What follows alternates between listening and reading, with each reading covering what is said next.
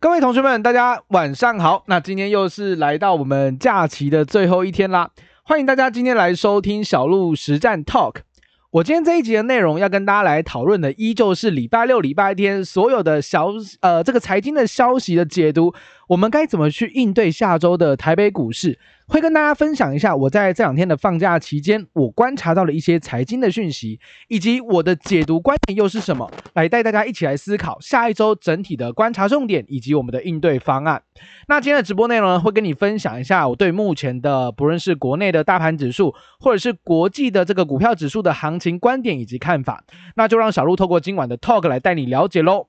那如果你是第一次来听我们直播的新朋友，一样记得先点一下小鹿的这个头像，先追踪一下小鹿的账号。我会在我的报道同学会的贴文上面呢，分享一些投资的一些干货，或者是一些产业的知识、产业的内容，以及我每天的盘后的观点，都会在我的同学会的内容当中去做分享。所以如果你想要接收最及时的通知的话，记得一定要追踪小鹿哦。好，那我们赶快来回顾一下这几天国际上到底发生了什么样的事情？那下一周又有什么样的重磅的讯息是我们一定要值得留意的？好，那首先呢，我们在看一下这个盘面之前，我们一样先看一下老大哥们，也就是我们的美国股票指数哦。美股的四大指数大家都知道，礼拜五的时候其实是一个比较明显的震荡哦，应该说震荡最剧烈的还是在科技跟半导体的。部分哦，道琼指数是涨的，标普小跌，OK，纳斯达克跌了一点三四个 percent，费城半导体跌了二点四二个 percent，很明显，市场上全部的压力依旧灌压在电子跟半导体身上。在前几次的直播当中，小鹿我跟大家分享一个重点，就是为什么升息会比较不利于电子跟半导体。我相信你有来听我们前几次直播的同学一定都知道。那我在这边稍微再快速的 review 一下。其实概念很简单，这些电子跟半导体的产业，他们本身因为爆发力比较充分，爆发力比较足，所以他们在呃推回到他们之前背后的逻辑是。他们使用的财务杠杆本身相对于其他的产业来说会比较高一些些，也就是公司的营运资金可能会有一些借贷啊、融资等等相关的来源的需求，所以一旦利率开始往上调升的话，他们在这个部分的利息支出会有比较明显的攀升，可能会侵蚀到公司的获利数字。这也让为呃，这也让整体的盘面的架构跟压力，只要有升息的这个概念一出来的时候，电子半导体绝对是被砍到最压力最大、最迷迷茫茫的一群。群，那目前看来，这个调性也是还没有任何的一个改变。所以美股的四大指数来看的话，电子半导体依旧承压，但是传产的部分或者是标普的部分，其实表现相对来说还是比较持稳的。目前的道琼跟标普还是在二十日均线以上，也就是他们还在月线以上。所以整体来说，现在的盘面最重要的核心、最重要的稳盘的要角，依旧是在传产的部分，而不是在电子的部分。哦，这美国股市也是有这样的状况出现。那美国股市大概知道状况之后，我们回过来看台北股市的部分。那首先我要跟大家来探讨的一个呃主题，其实就是我们的台币。不知道大家有没有默默的发现，或者是你平常有在换美金的这个习惯的话，你会发现，诶。台币贬着贬着，已经贬到二十八块九了哦，二十八块九快要摸到二十九块钱，所以持续性的贬值也就代表着资金其实并没有非常的显著汇进来台股当中，所以在这样的状况之下，我们的指数本身就比较难有一个比较像样的攻击的讯号出来哦。那外资最近的这一个一整个月，或者说第一季到现在。含我们这个第二季的四月份出，其实外资整体来说依旧是卖超大于买超的状况，所以整体来说资金都没有灌进来，我们的指数就真的没有办法出现一个像样的反攻啊。所以在这样的状况之下，谁来扛这面大旗呢？当然就是由我们的内资跟我们的八大行库。所以在第一季到我们现在的第二季当中，其实我们的内资像投信已经买了九百多亿，哦，已经买了九百多亿的量。创创下近期还有创下连续三十几天的连续买超的这个天数，创历史新高哦，非常非常的惊人。那投信很积极在扛，我们的八大行库，我们的政府也很积极的在扛，一直在显著的去对抗外资的卖压。不过外资很明显还是不赏脸台股，还是没有很积极在回补，所以台币就一路的贬哦，一直贬值，一直贬值。那资金都跑到哪里去了？法人的资金都回到美国去了，所以大家也可以看见，看到美美元指数又要摸到一百的这个位置。哦，从九十几一路慢慢往上摸，现在要摸到一百了。那这也是升息循环所造成的一个结果哦，因为大家钱，哎，美国利息比较高哎，越来越高，而且今年度升息的状况是非常非常明显的，所以钱会回去美国去领个活存或定存的利息，对于法人来讲，他们是具备有吸引力的。哦，所以资金汇到美国去换成美元，这是一个可以预见的状况。哦，可以预见的状况。OK，好，这是货币的部分，我们有观察到这个状这个重点。那第三件事情，我们再来看一下我们目前的台股的盘哦，市场的量其实你会发现，哎，真的都小小的，好像两千多亿是一个常态，三千亿我们就称之它为爆大量了。以前都可能要四五千亿才算爆大量，现在三千亿就很好了，我就是一个非常大量的状况。那也就是说，不论是大咖小咖，甚至是一些呃。法人们哦，其实他们也都比较属于观望的态度为主，并没有很积极的要去看多台北股市，也没有很积极的要去做操作，要去做布局。那大家都在观望嘛，你看我，我看你，大家都不知道该怎么办的状况之下，盘就只能上下区间一直洗，一直洗哦，因为没有人要进场去推，也没有人要去砍杀它，因为这个地方很尴尬的点在于，它就是一个呃经济成长有真的有这件事情，但是资金又被抽离。一个比较不利股票市场发展的这个负面因子，两个之间在拉拉扯扯，所以很尴尬的点就是没有人有把握，哦，没有人有把握，所以市场行情短线就一直在区间震荡。那这个也是我一直提醒大家，我一直不认为今年都会走大多头。今年度也不会走大空头，今年度会走的是一个大区间震荡盘，背后逻辑就是我刚刚前面提到的这两点哦，一个利多，一个利空，两者互相的拉拉扯扯，都会让指数呈现一个区间震荡盘。那这个时间点，我们刚刚前面提到外资都不回笼，对不对？外资都不积极的买，可是你有没有发现外资的期货空单？诶。很神奇哦，剩两千六百八十一口，创下近两年多以来的新低。你几乎很久没有看过外资的空单这么少了。那为什么外资的空单会这么少？很简单，他知道卖不下去。怎么说？礼拜五的大盘涨了一百零五点，对不对？你想得到吗？外资是卖了一百一十五亿，结果指数还能涨一百零五点。这时候外资就会去想啦：啊哇嘞，我卖一百亿，指数都不跌，那怎么办？那下面有人明显要接嘛，一定是内资，我们的这个投信跟我们的八郎库要进场做低接的话，那卖不下去的话，我这里加空单没有肉可以吃，真的没有肉可以吃，因为根本卖不下去。所以在这样的状况之下，外资当然会把他们的空单逢低赶快补一补，随时有机会加入我们的内资跟我们的八郎库的队伍，反手做多哦。所以从期货部分其实看得出来，他至少没有要明显去看空它，也没有积极往下灌压的机会，因为根本灌不下去。他也发现这个问题了，所以目前来看的话，期货空单算是一个比较有利于多头上涨的因子，至少他没有要看空啦。OK，所以没有错，他钱不在这里，他也没有很积极的在布局，但至少从他的期货部位，我们可以看得出来，他没有积极看空意图。这对于大盘来讲的话，算是一个比较安心安稳的一个筹码因素。这个对于多方来讲的话，是比较加分的一个条件哦，至少没有要看空。OK，所以资金大概是这样子啊。那大家都在观望嘛，不论是大咖小咖都在观望。那市场资金当然会涌入一些比较没有疑虑的族群。什么叫没有疑虑的族群？我在最近的直播是不是提醒大家，你如果真的要布局多单，你要去操作的话，你你一定要安心安全的话，你要做什么？你要做今年一定会发生的事情。什么叫今年一定会发生的事情？叫做升息。所以金融股你会发现真的强到病鬼。真的强到病鬼，你很久很久很久没有看过银行股、金融股怎么可以强成这样子？因为这是没有比较没有疑虑的，今年度就是会升息，所以资金不知道该怎么办的时候呢，大家有唯一一个共识，就是金融是安全的。这也造就了最近的金融指数表现非常非常的亮眼。我们从上周礼拜一到礼拜五最强势的整体的这个类股涨跌来看哦，像是银行股、化工股、高尔夫球类股、金控。自行车跟银建类股等，他们是表现最为强劲的这六大产业。那最弱势的则是在光学镜片，哦，大力光就是破底嘛。电源供应器、IC 设计、主机板跟 IC 代工与制造等等，哦，很明显卖压都在 IC 这一块。所以从市场资金的角度来看，你会发现得到一个呃得到一个结论：传产优于电子。有没有船产优于电子？这也是我一直以来跟跟大家讲的，第一季、第二季、第三季、第四季，甚至一整年度都会是一个船产优于电子的调性。这就是升息循环之下你一定会发现的结论。第一季你慢慢发现了钢铁都跌不下去，银行股超强，你慢慢会发现这件事情。OK，所以默默的你会呃观察到，原来历史的回顾真的有效。零四年、零五年。零七年跟一一年的背景都跟我们现在很像，就是高货通货膨胀，然后又是升息的循环。我们在礼拜五的直播有跟大家提醒到，基础建设、原物料表现都会强于大盘。金融、民生必需也会强于大盘，所以今年度你在投资上面一定要特别留意，你一些看不起的传产股票，今年度或许会有你想象不到的走势。第一季由银行股帮大家示范，已经让大家跌破眼镜了。第二季我认为依旧是一个传产比较优于电子的格局。那么我们接下来就来帮大家探看一下整体的盘面的逻辑，你大概知道了。那最近的财经消息有什么值得大家来做留意的呢？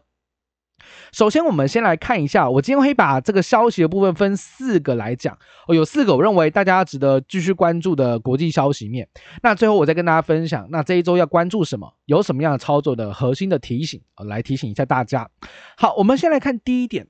今天来讲的话，应该说下个礼拜哦，美国的企业的财报季要开始开跑了，基本上大型的银行还有金融机构，像是你我都知道听过的摩根大通。还有摩根士丹利、哦高盛、花旗、富国银行，还有贝莱德等等，他们都要在下个礼拜公布第一季的业绩哦，那就很重要喽。因为市场上现在大家都在看 Fed 今年要升息、要缩表，对不对？那么金融业的第一季的这个财报，它就会是一个非常重要的打头阵的重要性。如果你让市场看到了哇啊，结果你说要升息，你说要缩表，结果第一季的金融的呃业绩。好像都缴不太出来，或者是啊都没有很很不错的成长的话，那市场会对于这个后续的正向影响会打个大问号。所以今年的这个第一季的这个金融业的财报是非常非常非常非常重要的，这也是市场都在关注的一个焦点。同时，台湾的银行业者也都在公布业绩跟营收当中。我举一档例子，这是我们之前在直播里面提醒过大家，它之前还是低估的，那现在股价已经不低估了。这两个股呢是二八三四的台企银。我们之前跟大家报告台企银的时候，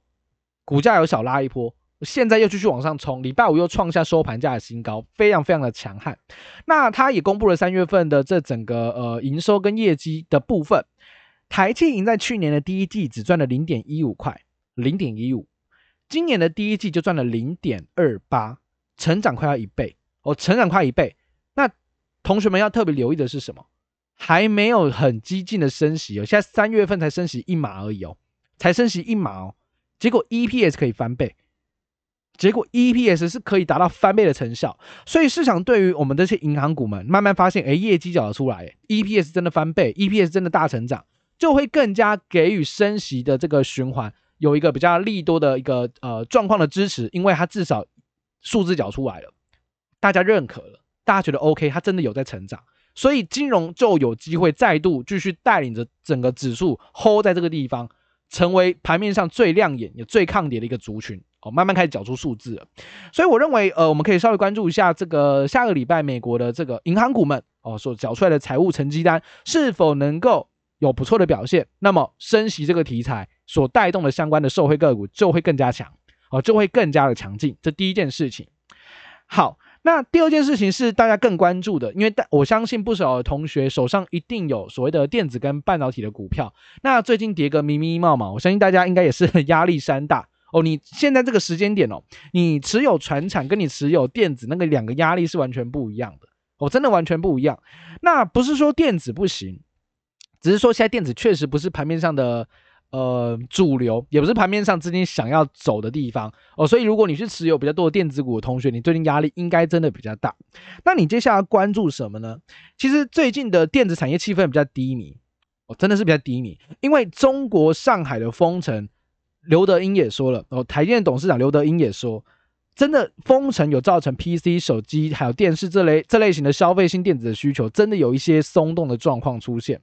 不过，台积电本身还是非常看好在车用领域，还有这个 HPC 高速运算啊、物联网等等相关的需求依旧非常的强盛。对于今年度的资本支出以及今年度的营运的展望都没有任何的改变。这是在之前上一次的这个呃台积电的法说会当中所释出的一个结果。那接下来在四月十四号，也就是下个礼拜四，台积电即将召开法说会哦，召召开法说了。所以这次法说会大家关注的是什么？第一个，你财测有没有改变？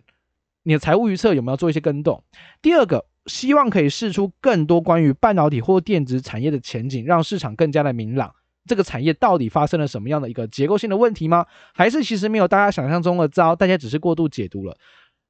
台积电必须扮演一个非常重要的角色，来让大家知道这个产业到底现在是什么样的格局。OK，所以这两件事情，希望大家在下个礼拜的时候可以多加关注一下，这也会影响到整个电子跟半导体的信心。只要台电站出来跟你说，哎，safe 了，没问题了，那么电子就会引来强谈，半导体就会引来强谈。这是目前可以看到的一个预想到的一个结果。只要台电说出好的状况的话。OK，所以很多的同学可能现在对于电子跟半导体是一个悲观跟绝望的状况，因为真的跌很深。但是或许你可以等等，在四月十号等台电说完话之后，你再决定你要去做什么样的调节的动作，我认为是比较好的。OK，所以这个部分也是下周我认为要多加关注的一个核心的焦点，就是台电的法说会。那第三个则是呃要关注到国际的消息，就是在美国的联准会的一个鹰派的委员哦，也他也是这个圣路易斯的。联准会的银行的总裁哦，叫布拉德。布拉德他认为说，目前的美国通膨真的太严重了，真的真的太严重。所以他认为今年度还有六次的这个利率决议的会议，对不对？他认为接下来六次每一次都要升息两码。换句话说，他认为今年度一整年要升息十三码，这应该是你现在听过最高的数字，十三码。如果真的是十三码的话，哇，那这个银行股们这个利差会大幅大幅的扩大。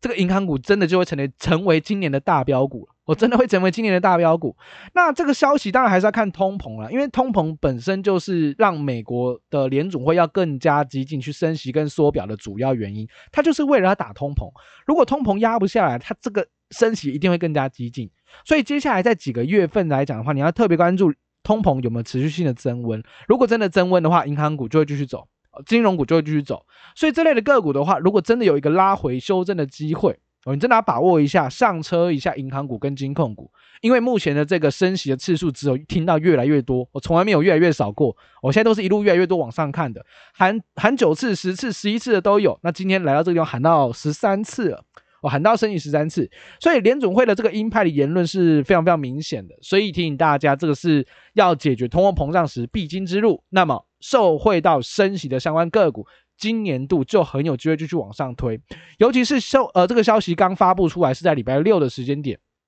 下礼拜如果市场更加积极来反应，哇，有人说要升息十三次的话，那银行股下周又要继续飙了。银行股下周又要继续飙，这是比较有利于银行股的一个消息哦。OK。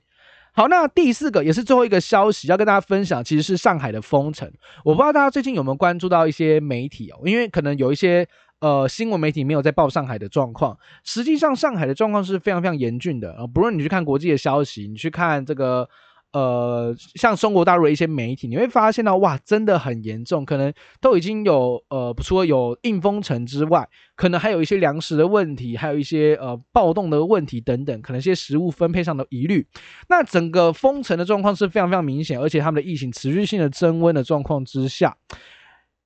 原本预期停工几天，哦，上海那个地方停工几天，多家的电子厂都反映说应该影响不大，哦，真的影响不大。但是目前有消息传出来，要继续延长封城的时间，延一周就算了，你现在延两周、三周的封锁，那就会让整个供应链真的出现了卡关的问题。不只是上海本地，全球的供应链，尤其是电子的部分，因为上海本身一个也是一个非常重要的城市，电子业有非常非常多的厂商在那个地方做货物的一个进出口。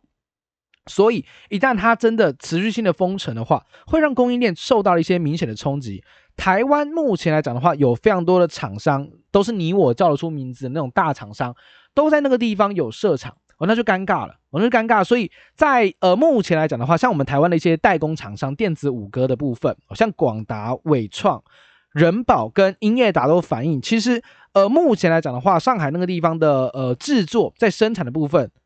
都是持续正常的，但是在出货跟进原物料的时候，都出现了一些卡关的问题。所以目前来讲的话，预计短线上影响有限，但是这件事情绝对不能拖太长，否则不只是上海本地的电子厂商会受到影响，全球的电子供应链都会受到影响，因为全部都卡住了。哦，真的全部都卡住了，那这个状况就会非常非常的麻烦，也让电子股们又再度有一种利空造顶的疑虑出现。OK，这是目前来讲的话，上海封城所造成的一些影响。那当然了，在目前除了上海之外，还有像昆山的部分，这也是台湾的厂商生产的重镇。昆山目前也是哦，要求企业你要轮休啊，你要减产，甚至你要 work from home，你要居家办公，然后也管制了你连外的交通等等。昆山的厂商都是做什么的？面板、PCB、电子代工、笔电的零组件。那呃，比较明显，大家比较知道的厂商，包含像是欣兴啊、哦南电、定影、台光电、和硕、台俊、伟创、人保、友达这些厂商都在昆山有厂，所以在这样的状况之下，他们东西真的卡住了，真的卡住了。然后生产或许没有影响那么大，但出货就真的出不出去，所以就会发现说，哇，那接下来可能会多多少少影响到下一个月份的营收了。这就是目前电子业比较明显的呃进。呃，额外的一个利空啊，额外的利空就是上海封城的部分，所以这地方我就可以先稍微关注一下电子股的部分，因为电子真的跌很深，看一下明天或者是下个礼拜电子股怎么反映这个利空。如果电子股反而这样的利空之下，它还继续往下破底的话，那可能还没有见底。但是如果这个消息出来了，市场的解读是电子股好像没那么差，已经有跌到一个程度，跌得够深了，反而不跌了。那么或许他们有机会迎来一个利空不跌见底部的一个机会点。那当然要关注一下下个礼拜的一个电子股的行情。那只是这件事情多多少少真的会影响到近月的营收，所以这个要稍微关注一下。电子股可能也没有什么太好的利好的一个讯息来推升哦，所以电子股或许最近真的是市场哦跌不疼娘不爱啊，大家都不想要哦，所以最近真的压力比较大一些。但也印证了我一提醒大家，就算没有这个消息的前提之下，升息循环年，传产依旧优于电子，这个调性你要知道。OK，所以我们在昨天的内容其实也跟大家提醒到，我们如果要关注到传产优于电子，那什么样的传产可以去留意它？我们是不是透过外销订单找到真的有这条单子的营收真的有冲出来的？因为有订单就又会有营收，有营收就会有获利数字，有获利数字就有机会带动股价的上涨，就容易成为市场资金的避风港。它的逻辑是这样串起来的。那在这样的状况之下，我们有跟大家提醒到，像昨天，呃，应该说礼拜五，礼拜五我们跟大家提到有个族群，他们目前的订单业绩都超级无敌吓人，大家知道吗？就是钢铁产业。钢铁产业的部分，除了订单年增率是双位数的高成长以外，当然最主要是受惠到全球的基础建设带动相关的需求。以前都在讲这个好像是一个题材，对不对？好像是一个想象空间。但是现阶段已经公布了三月份的营收，钢铁股们利用了实力告诉你，它不是想象，它是真的来了。呃，我们在礼拜五的时候举了三档例子，叫大成钢、新光钢、张元，这三档都是有切到这个呃不锈钢的部分。尤其张元它是纯不锈钢的，那新光钢、大成钢跟张元这三档个股的三月份营收，你可以去调出来看一下，营收的成长幅度都会让你跌破眼镜，非常的惊人，非常非常的惊人。那个数字在今天还没有缴出来之前，你根本不会想象到这种数字是它缴得出来的哦，所以成长幅度是非常非常夸张的。所以你会发现有订单，业绩缴得出来，所以市场资金如果真的传产优于电子的话。钢铁股绝对是您要关注的一个核心焦点，因为数字都出来了哦，因为数字都真的缴出来给你看了，你就不怕了。OK，你就会安心安全。这次下一周的主力很有机会炒作的族群叫钢铁。OK，好，这国际消息有一个解读。那我们来关注一下，你大概知道哦，所以国际上可能有联储会可能要啊更加激进的升息，台建要法说，然后美国的银行股的财报要开始公布了。以及第四个，我们刚刚提到上海的封城可能让电子股又再度陷入阴霾当中，这件事情你都了解了，那我们来看一下，那本周到底你该怎么去处理它，或本周你到底该怎么用，呃，用什么样的思维去应对股市？首先，我们先看第一个，美股的四大指数，你把它调出来看，你会发现哦，除了费城半导体之外，其他三个指数都是月线黄金交叉，季线刚没有多久。也就是说，月季线是呈现一个黄金交叉的状况，盘面上至少就会有一个震荡的机会，而不会继续持续的往下跌。下方是有一个均线上的一个支撑，所以比较难出现一个显著的空头讯号。这是目前指数的均线带给大家的一个呃结论哦。尤其目前的月线还在扣底相对低值，所以月线会继续上弯，保持让整个指数有一个上托的一个力道。那最弱势的还是在科技股的部分。那台股的观察指数呢，又是以科技类股为主。只要科技股不止跌，我们的台湾指数都很难有一个比较好的表现空间，所以我一直认为今年度的指数，或许你不要期待它说会有什么大涨特涨、什么大爆喷的机会，我反倒是比较踏实的认为说，那或许你应该期待它或预期它的会是一个区间震荡盘的机会。区间震荡盘的部分就要记得是交易优于投资，你买进了还是要记得去逢高去做调节跟卖出，赚的是中间的价差哦。因为今年度你可能要走出一个大波段的行情，大大长大多头的行情，我认为是机会很低的哦，机会比较低的。所以在这样的状况之下，记得要有买，也要记得你要规划逢高的调节，赚取中间的价差哦。这第一个。那第二个则是我们还是要观察一下本周的晶圆代工的双雄台积联电。其实台积三月份缴出的营收是历史的次高，第一季的营收是历史的一个新高。呃，联电的部分三月份营收是历史新高，那这个业绩都没有太大的问题，就必须要见到法人的回补，否则法人只要没有回补这两档重要的电子全职呃半导体全职股的话，指数都是整理为主，和指数真的没有什么太大的一个表现空间了。那第三个就是提醒大家，哎、第二季要开始了，Q2 已经开始了，Q2 什么样的产业是旺季？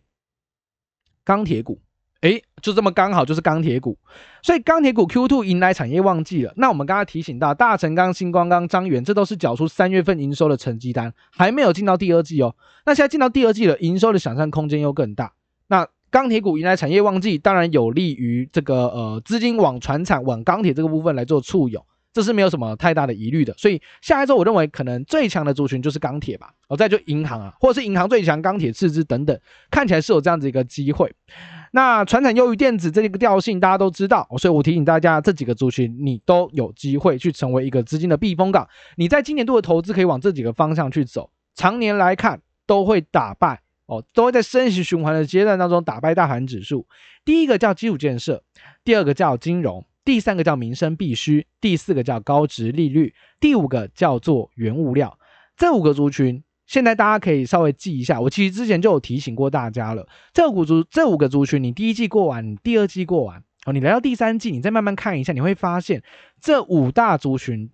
真的很抗跌，而且真的很强哦，真的很强。因为他们是最有能力抵抗通膨、最有能力去抵抗升息缩表的一个族群。历史来看是这样子，今年第一季也是这样子一个表现。所以这五大族群基本上容易成为市场资金避风港。你在选股上面可以往这五个方向去做一个琢磨。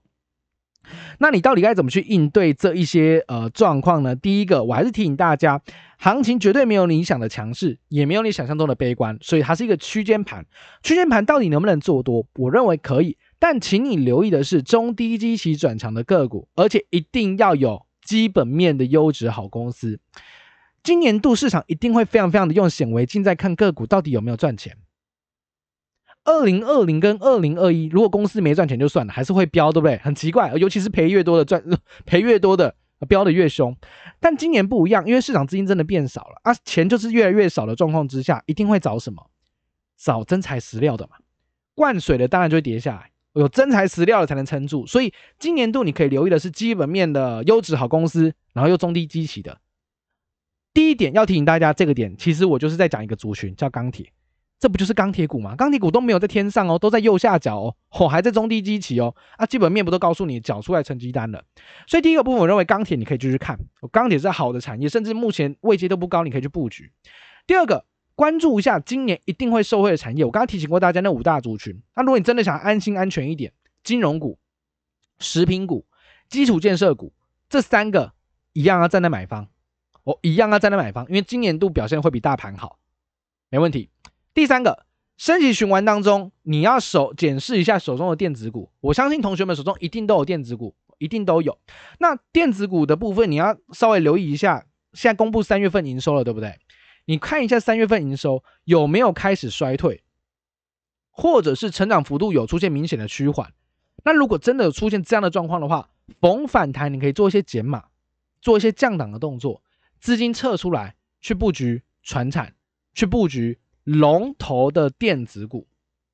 有产业护城河的这个类型的电子股也是现在大家都不喜欢，但是后续如果大盘要反弹要反攻的时候，这一些个股因为产业护城河够深。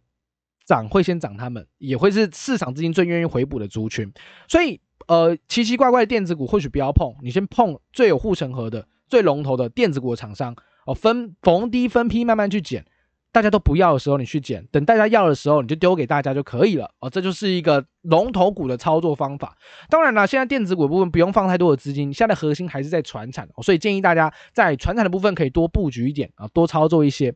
那第四个也是我之前一直提醒过大家的，四月份易涨的类股就四个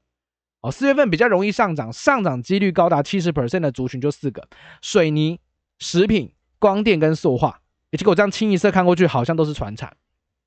除了光电之外，好像都是传产，对吧？所以四月份本身也是有利于传产的一个月份，所以在水泥、食品、光电、塑化的部分，你可以留意一下，四月是可以布局这些个股为主的。OK，没有问题。好，那这就是我们今天跟大家分享到的这几个呃财经消息的解读，国际股市的一个呃 review，再加上本周的观察重点跟应对的策略。所以我要提醒大家的是，呃，整个 summarize 一下。目前来看，电子股还是杂音笼罩，真的要有一个比较曙光的讯号出现，可能要等台积电在四月十四号释出的法说会的讯讯息哦，提供给大家。在那一天的呃直播，我、哦、那天应该也有直播哦，对，那天的直播内容当中呢，小路会跟大家在做额外的分享，台电到底讲了些什么？那这些讯息有没有办法让我们的电子股们出现显著的反攻跟反弹？那反弹之后到底又该怎么看？都会在礼拜四的直播再跟大家做一个分享。那我们今天的内容呢，就先提醒到大家到这个地方哦，依旧留意在升息循环跟缩表的这个呃逻辑之下哦，传产优于电子，今年度特别留意这个讯号哦。整年来看，你会发现这个论点好像是对的，因为历史就是这样演的哦，历史就是这样演的，我们当然可以借鉴来做学习。好，那我们今天的直播内容呢，就跟大家分享到这地方哦。那感谢大家礼拜天晚上来收听我们的直播。那如果你想收听我们直播的历史回放的话，你可以点一下小鹿的专业，下面有一个小鹿实战 Talk 的连接，你点下去就可以直接导到这个 Podcast 上面去听小鹿最新的这个每一集的这个直播的内容。哦，让大家去做一下复习跟一个验证跟追踪哦。好，那感谢大家的收听，也感谢大家这么晚来看小路的一个直播。今天的直播内容就到这地方结束，大家记得明天又要开始开盘了，我们继续努力。那么大家早点休息喽，我们明天见，拜拜。